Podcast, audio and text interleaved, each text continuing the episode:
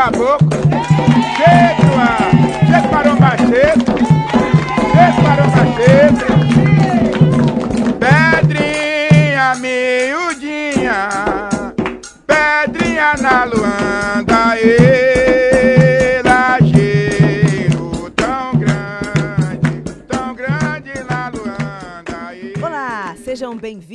E bem-vindas ao Encruzilhadas, seu podcast de histórias das ruas, das vielas, dos becos, as encruzilhadas, as histórias das ruas do Rio e de todo esse Brasil. Eu sou Gabi Moreira, estou na Central 3 com Luiz Antônio Simas. Bem-vindo, Simas. E aí, Gabi, tamo aí. Vamos falar de que hoje? De samba? Ah, hoje vamos falar de samba, né, rapaz? Samba é, é um mundo, mas vamos falar de samba. O Brasil deu em samba ou acabou em samba? Boa pergunta. O Brasil deu samba, acabou em samba. É um negócio in- interessante, porque a própria expressão, isso pode dar samba, né? É, Acaba sendo a expressão que alguma coisa pode dar certo, né? Por outro lado, uma vez, eu estava até lá perto lá da- da- das Minas Gerais uma vez, e estava fazendo um levantamento com tudo que eu vou anotar nome da cachaça, e um dos nomes que eu encontrei de cachaça que tinha, um cara me falou em Tiradentes, era o Acabo Samba. A cachaça também que acaba o samba aí, uma briga desgraçada. Não, eu acho que o Brasil foi- criou o samba, foi criado pelo samba. O Brasil deu samba e eu acho que tá faltando um pouco de samba no Brasil, né? Porque a coisa tá complicada pra Dedéu. Tá sim. Agora, o samba, historicamente, Simas, pontua pra gente, assim, idos de 1900, um pouco antes, um pouco depois. Como é que começa o samba no Brasil e exatamente aonde? Tem toda uma polêmica de onde começou. De vez em quando me perguntam assim, mas o samba afinal é- é- nasceu na Bahia, nasceu no Rio de Janeiro? Eu adoro responder o seguinte: o baiano nasceu na Bahia, o carioca nasceu no Rio de Janeiro, né? E o, o mineiro nasceu em Minas Gerais, o, o paulista nasceu em São Paulo, que é o samba de bumbo do Batuque de Pirapora. Lá no Nordeste você tem o samba coco, né? A turma do Nordeste, que o coco, aqueles cocos que o Jackson do Pandeiro cantava, aquilo era samba. Ele é pernambucano do canavial, veio pro salão, é social. Ele é pernambucano do canavial, veio pro salão, na boate fica sofejando, ao som da champanhota diz o cuco é bom. O musicista toca sem sair do tom, toda a gente vem e fica admirando. Diz o criminalista, esse cuco mata, é super bizantino, diz o general. Jacinto de dorme, na pena não dorme, e diz o cuco é bom. Agora, o que a gente entende por samba, pelo menos é, é, é- uma música que tem uma raiz forte nos batuques africanos, né, que vem ali do Congo, de Angola, e que no Brasil vai se redefinindo de várias maneiras. E vai se configurando mesmo naquele iniciozinho do século XX, né? 1900, 1910, 1920. É ali que o samba está se configurando, esse babado do samba. E acho que é natural a gente imaginar e saber, né, que nasceu junto com o popular no, no Brasil. É realmente uma, uma música genuinamente popular. O samba é. Isso é uma coisa até engraçada, porque de vez em quando você sabe disso, né? A gente fica pensando o que, que é o Brasil, aí tem aquela máxima, né? É, praia, sol, maracanã, futebol, que a gente até já comentou sobre isso. Então, o samba e o futebol como elementos definidores da identidade nacional. Mas tem um detalhe aí que é curioso, porque o futebol surge como um esporte de elite, né? Uhum. Futebol, a rigor, não surge como esporte popular. É aquela turma dos ingleses, aquela garotada que tinha estudado na Inglaterra, futebol. na escola. O Football Association, o Fluminense Football Club, né? Aquele negócio todo. Agora, e o samba surge como elemento das camadas populares. É a turma mesmo, os descendentes de pessoas que tinham sido escravizadas e tal. Tanto que tem um troço que eu acho interessantíssimo. Você pega o caso do Noel Rosa, o Noel nasceu em 1910, branco, de classe média, Vila Isabel. O Leônidas da Silva nasceu em 1913 Uhum. Nosso diamante. negro e o diamante negro, filho de uma empregada doméstica. Quando os dois nasceram, se você perguntar se um deles vai ser sambista, o outro vai ser jogador de futebol. Sim. Muito Foi provavelmente a pessoa apostaria. Esse branco aqui de classe média vai ser jogador de futebol e, e- e o preto, filho da doméstica, vai ser sambista. E é curioso que na década de 30 o Leônidas foi o jogador de futebol e o Noel foi o branco que fez samba, né? Foi num cabaré na Lapa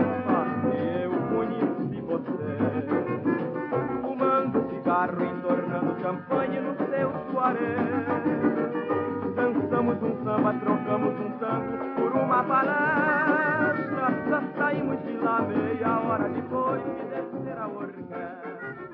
Então tudo acabou se misturando. Eu acho isso uma, uma riqueza, né? encruzilhadas mesmo, essa coisa do samba, do futebol, mas surge como um elemento popular, das camadas populares, não tenha dúvida. A nossa madrinha, né, que fala muito bem sobre isso, de que o samba tem os reis e as rainhas, e ela é a madrinha e consagradíssima madrinha Beth Carvalho, fala bastante sobre isso, sobre o poder transformador, né, do samba. E a Beth tem um detalhe interessante. A Beth começou cantando nos festivais Andança, com os Golden Boys, né?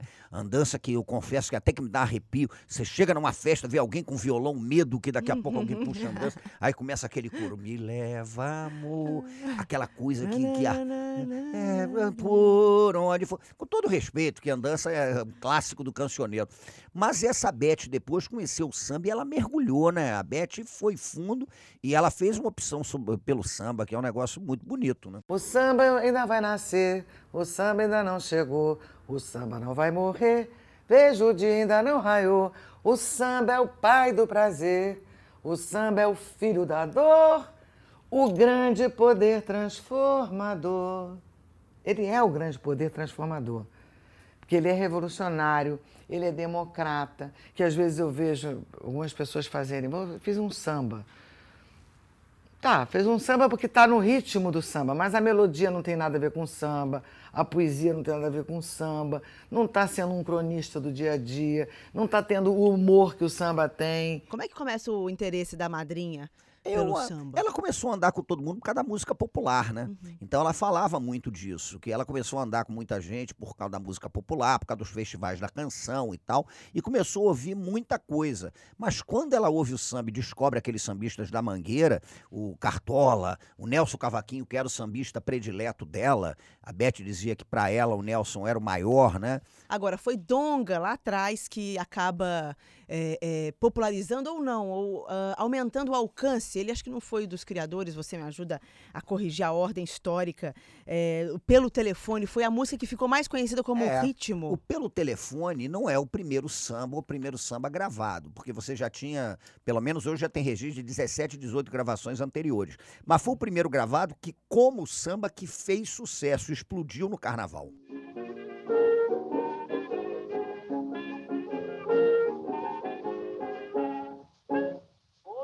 Chefe da folia pelo telefone manda me avisar que com alegria não se questione para se brincar. Ai, Agora é engraçado, Gabi, porque o Pelo Telefone, ele é um estilo de samba que a gente chama de samba amachichado. É um estilo de samba mais ou menos assim, né? Isso é o Pelo Telefone.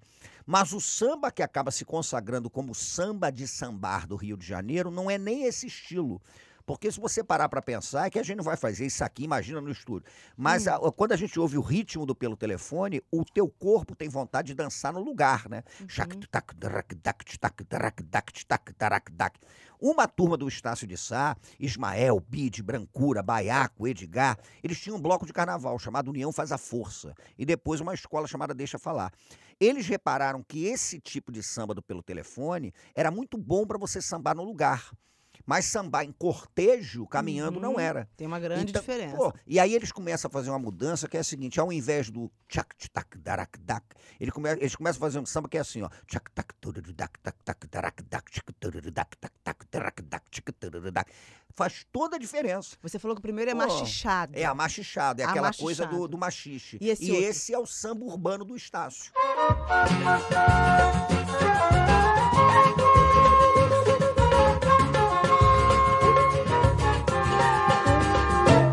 Se você jurar que me tem amor, eu posso me regenerar. Mas se é para fingir mulher, a orgia assim não vou deixar. Se você jurar que me tem amor. O Partido Alto chega em que momento nisso daí? O Partido Alto é um dos primeiros gêneros de samba, porque o Partido Alto é um canto em desafio, né? O Partido Alto, na verdade, é um samba em que você tem um estribilho Né? Então você tem um estribilho. Eu moro na roça, ia, ia. eu nunca morei na cidade. Eu compro o Jornal da Manhã, que é para saber da novidade, né? muito batido na palma da mão, aquele negócio todo. E aí, em cima desse estribilho, as pessoas começam a se desafiar. Então é uma tradição que é a tradição dos repentistas, é a tradição do coco de embolada, é a tradição de batalha de rap, né? Eu vejo uma garotada fazendo batalha de rap, um negócio bonito pra cacete, eu falo, pô, isso daí é, é o desafio do Partido Alto, né? Que você pega aquele negócio, aí um canta e o outro responde, o outro responde, o outro responde. É um dos primeiros gêneros do samba. O Partido Alto é um gênero nobre, ali no início do século XX também está se desenhando. Mas ele também coloca a entrada de outros elementos de percussão ou não? É, o Partido Alto tem uma percussão muito batida no tambor, no pandeiro, na palma da mão, né? Que é um negócio mais, mais seco, digamos assim. Porque é isso que é o, o tal negócio. O samba, ele é um tronco, né, de uma árvore que dá as- os mais diferentes frutos. Então você tem o samba de breque, que é aquele samba que de repente para. Acertei no milhar, ganhei 500 pontos, não vou mais trabalhar. Você dê toda a roupa velha aos pobres e a mobília podemos quebrar. Isto é pra já, vamos quebrar. Quebra o guarda-roupa que seu paizinho compra outro, minha filha. Tem o samba sincopado, que era um samba que o João Gilberto adorava, que é um tipo de samba em que o cantor tem que ter todo um jogo para conseguir encaixar o verso na melodia, porque parece que o verso é maior. Baiana que entra no samba só fica parada, não canta no samba, não pole nem nada, não sabe deixar que entra no samba de qualquer maneira, que mexe, remexe, dá nó nas cadeiras. O samba é frondoso, tem para tudo quanto é gosto. Mas foi marginalizado durante, vamos dizer, até pouco tempo? Ou Ah, ainda o é samba, marginalizado? Eu acho que ainda de certo sentido. Mas a coisa era feia, porque em 1890, no Rio de Janeiro, foi aprovada uma lei que foi a lei de vadiagem. Uhum. E a lei de vadiagem, ela criminalizava as práticas da vadiagem. E aí o que, que acontecia? A porrada comia. Né? Porque muitas vezes enquadravam o sambista na lei de vadiagem. João da Baiana foi um pioneiro do samba que foi preso e enquadrado na lei de vadiagem porque estava com um pandeiro. E é curioso porque ele foi solto e o pandeiro ficou apreendido. Né? material A prova da vadiagem era o pandeiro do João da Baiana. O samba é muito curioso, porque esse samba no Estado Novo quase foi censurado. Porque o Wilson Batista, o autor, na época o Estado Novo queria fazer a propaganda da ideologia do trabalho. Então, falar de vagabundo não podia. E o samba começava: cheguei cansado do trabalho. O cheguei cansado do trabalho já foi suficiente para querer encrencar com samba. Porra, mas ninguém chega cansado do trabalho, É, cacete. o enobrece um homem. É, enobrece. E aí o samba dizia: logo a vizinha me falou, a seu Oscar, tá fazendo meia hora que sua mulher foi embora. O bilhete deixou. No bilhete ela dizia: não posso mais, eu quero viver na orgia. Você imagina isso? A mulher do seu Oscar, né? Seu Oscar virou corno no samba porque trabalhava demais e a mulher vai pra orgia. Porra, a censura implicou com isso. Fala, pô, como é que pode um negócio desse? Agora né? as mulheres que implicariam com esse trecho aí. É, implicariam. E hoje você tem alguns grupos de samba de mulheres que invertem o sentido das letras, né?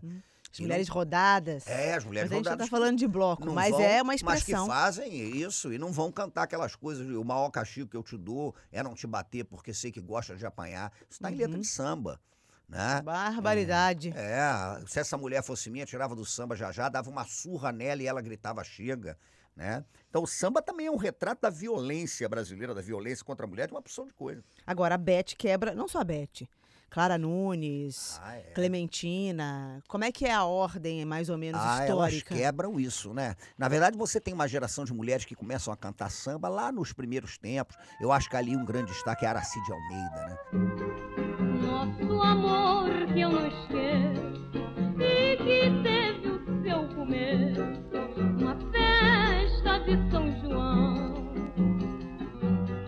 aí depois você tem mulheres que cantam samba maravilhosamente bem. A Clementina é uma, uma- um assombro, porque a Clementina aparece nos anos 60 com uma voz ancestral, né? Aquela voz que parecia mesmo que era o elo de ligação entre os batuques centro-africanos e o samba brasileiro.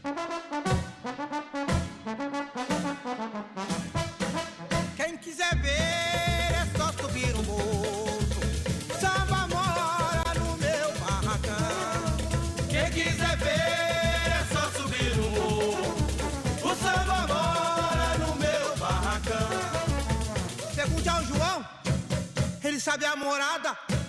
Ele sabe a picada para o meu barracão. A Clara vem depois desse processo, a Beth vem ali também dentro, mas são grandes. E uma delas, maravilhosa para mim, foi a Elisete Cardoso, que vai me ser uma grande cantora brasileira que cantou samba maravilhosamente bem. Né? Então a gente tem grandes cantoras de samba e grandes compositoras, ainda que seja mais raro. Por exemplo, Dona Ivone Lara, né? que é um, um exemplo do Brasil impressionante. Agora, sim, mas eu acho que, não sei se também é muita interpretação minha, mas as mulheres tinham que resistir, não só as mulheres, mas outros compositores, a uma ah, tentativa de comercializar o ritmo, né, comercializar o samba. E aí eu imagino mulheres, né, cantando outros estilos, existia uma pressão a respeito disso. Sim, o samba, na verdade, ele alterna, né? O samba foi a música de identidade nacional na década de 30. Aí na década de 40 vem o samba canção, que cruza um pouquinho com o bolero. Aí na década de 50 já é uma década do iê, iê, iê que está entrando, a bossa nova. Os anos 60, a música brasileira e ao mesmo tempo rock, a influência dos Beatles. E o samba oscilava, né? O samba ficava naquela coisa de de vez em quando você vender para Dedéu, de vez em quando não vendia coisa nenhuma. E o mercado muitas vezes pressionou gente que adorava samba, que cantava samba, a fazer as coisas mais diferentes que você possa imaginar. Pois é, e a Beth Carvalho foi uma que conseguiu resistir. É o seguinte, eu amo vários estilos de música, né? Não só o samba. Mas a- o que me realiza é o samba. O que me faz feliz de cantar mesmo é o samba. E dentre os vários estilos aí aos quais talvez a Beth tenha resistido ou não, mas outros, obviamente, compositores resistiram, são as novidades. Novidades para a época. Pagode, por exemplo, foi uma novidade que chegou nesse cenário ou não? É, o pagode é interessante, o que a gente chama de pagode, porque pagode é uma expressão que no século XIX você já escuta, né? O pagode, a rigor, era aquela festa com música. Então o pagode era o nome que era dado à reunião de sambistas, muitas vezes você chamava de pagode. Agora, ficou sendo conhecido como um gênero musical também, sobretudo nas décadas de 70, 80, com aquela geração do Cacique de Ramos. Que fazia um, um pagode, né, uma festa com samba em, to- em volta de uma tamarineira, né, no subúrbio do Rio de Janeiro, aquele negócio todo. Então, aquele estilo de música começou a ficar conhecido como pagode. O que é isso, meu amor? Venha me dizer. Isso é fundo de quintal, é pagode pra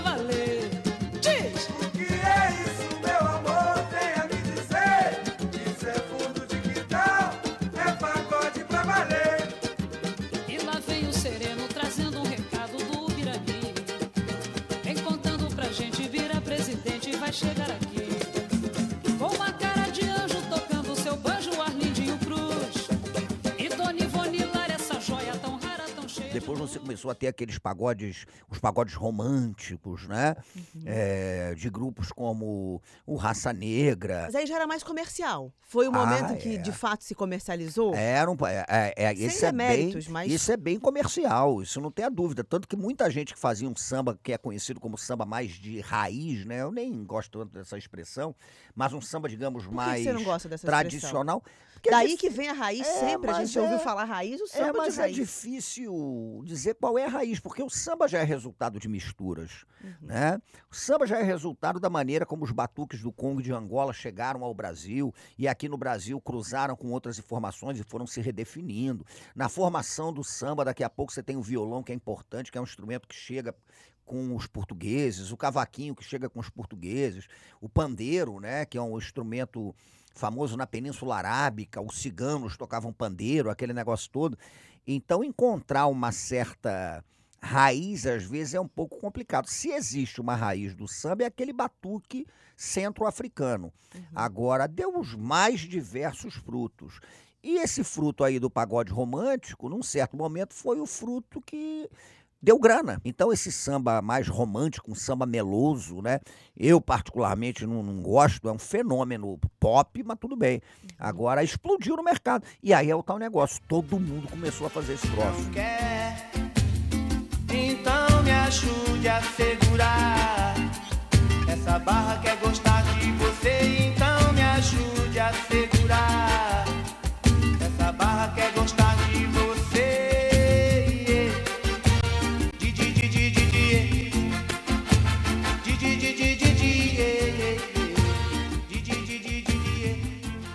Agora, a riqueza do samba continua. Tem muita roda de samba no meio da rua. O Rio de Janeiro é uma cidade com muito samba na esquina. Você vai de segunda a segunda. Você pode começar na segunda-feira no samba do trabalhador, né? No Renascença, lá do, Sim, do, o do, Moacir. do Moacir, nosso camarada. E você vai terça, quarta, quinta, sexta, sábado, domingo. Se você quiser, você vai ouvir samba, Uhum. vai ter roda de samba, o couro vai comer. Agora, em São Paulo também tem samba. São Paulo também tem samba. A gente tem que Porra, repetir São isso. Paulo tem e muito tem bastante. samba bom. São Paulo, na verdade, tem um samba de estilo paulista mesmo, que é aquele samba de bumbo, né? Samba de Pirapora de Bom Jesus, o Uhum. samba campineiro, que é um samba maravilhoso. Compositores espetaculares, como é o caso do Geraldo Filme. Felicidade hoje é fantasia e o povo canta mesmo sem saber que a favela virou poesia na boca de quem nunca Sim, mas você falava há pouco sobre escolas de samba, samba enredo. Quando é que surge o samba enredo na, na história aí do samba? O samba enredo está se codificando ali entre as décadas de 30, 40, 50, porque o que caracteriza o samba enredo é o fato dele ser um samba feito por encomenda para sustentar um desfile contando a história que vai ser apresentada visualmente, né? Mas é engraçado, Gabi, porque o samba enredo tem um negócio muito bacana, porque você imagina às vezes isso. O samba enredo é aquele que é feito para um determinado enredo. Então tem um enredo sobre o quilômetro dos Palmares, o samba enredo fala do quilômetro dos Palmares. Mas não é só isso, porque o samba enredo, ele é feito para ser cantado por um coro de milhares de pessoas. Então você imagina uma escola de samba desfilando com 3.500 pessoas cantando o mesmo samba. Então você tem que ter uma estrutura do samba que facilite o canto. Que é mais parecida Né? com aquela do Estácio É, de cortejo. claro. E que facilite você cantar. Você não pode meter umas palavras, você não pode encavalar. Por exemplo, tem uma, uma coisa que os grandes compositores de samba de enredo diziam que era o tempo da, da respiração. Então, às vezes, você alonga a nota. Esse samba de 2019 da Mangueira é maravilhoso. Tem um trecho dele, por exemplo, que você fala: Não veio do céu nem das mãos de Isabel a liberdade, é um dragão no mar de Aracate. Você Aí respira ali no mar. É, você respira ali. Né? Você abre o braço, respira. Então é um gênero que tem particularidades porque ele é feito não para o canto de um intérprete. Uhum. Ele é feito para ser sustentado por um coral de gente andando. E um puxador. Pô, e um puxador que tá puxando ali o samba e vai todo mundo atrás. E com um detalhe, né? Quem desfilou sabe. É, são 20 minutos só que o cara Uhum. cruza aquela avenida, mas é uma encrenca. Às vezes você tá Uhum. desfilando ali com Pulando. 20 quilos de fantasia, pulando, cantando, não sei o que Rindo e tal. e se exibindo. Rindo, se exibindo, o sapato apertando, calo, o pé sangrando, o chapéu machuca. Uhum. Então você tem que ter um samba adequado para que você cante em cortejo nessas circunstâncias. Isso é o samba enredo. E quem consegue fazer isso com maestria leva 10. Ah, sim, claro, com todas essas características e um samba que sustenta um bom desfile. O samba enredo é uma obra funcional, né? Ele tem que sustentar o desfile, porque não adianta também você ter um samba enredo que você ouve em casa, acha maravilhoso, E e ele não acontece na avenida, não flui. Por outro lado, você tem sambas que você vai escutar em casa, não vai achar grande coisa. É o que eu, por exemplo, acho do Explode Coração do Salgueiro, que eu não acho nem um samba bonito e tal. Ouvindo em casa é uma faixa que eu pularia, Uhum. mas na avenida, porra, funcionou de uma maneira tão impactante que carregou a escola. Explode,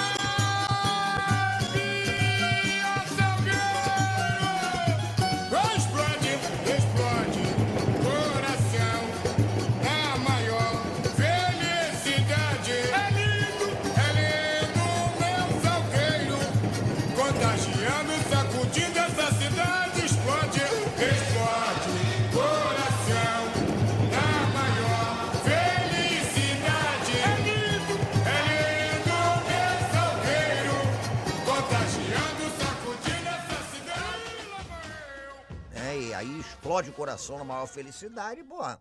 Foi tudo quanto é lugar. O Maracanã cantava, todo Uhum, mundo cantava. né? Então tem essa característica do samba enredo. Olha, você que ouviu toda essa aula de Luiz Antônio Simas, não fique com gosto de quero mais. Ele vai ser saciado, porque a gente tem, né, Simas, um episódio inteiro falando sobre carnaval. Vamos falar de carnaval e aí Matar- o samba tá no meio. E vamos matar todas as curiosidades a respeito de todo esse tema. Chegamos ao fim de mais um Encruzilhadas, o seu podcast da Central 3, de histórias das ruas, histórias miúdas, pequenas e nem tão pequenas assim, importantes das vielas, becos, encruzilhadas de todo esse Brasil. O Encruzilhadas é gravado nos estúdios da Audiorama, em Botafogo, no Rio de Janeiro. Comigo, Gabi Moreira e Luiz Antônio Simas. O meu Twitter é Gabi Moreira e o seu Simas. Simas Luiz. Luiz com. Luiz com Z, pra não dar encrenca. Então tá bom, Z de encruzilhada. Z de encruzilhada. Direção e edição de Pedro Asbeck. Nosso técnico de estúdio, Vinícius Leal. O Twitter da Central 3 é arroba Central 3 e o mesmo endereço no Instagram. Além do site da Central 3, o nosso podcast está disponível no Spotify, no iTunes, em todos os principais agregadores de podcast. Assine nosso feed Encruzilhadas e assim você vai ver todas as edições chegando até você. O financiamento da Central 3 é coletivo. A gente tem um conteúdo 100% gratuito independente e a nossa produção exige recursos. Contamos com vocês. Acessando central3.com.br, você conhece todos os nossos mais de 20 podcasts ativos. E Simas, como saideira, vamos deixar nossa audiência com Bete Carvalho. Samba agoniza, mas não morre. Sempre te socorre antes do suspiro derradeiro. Samba, negro forte destemido, foi duramente perseguido na esquina, no botequim, no terreiro.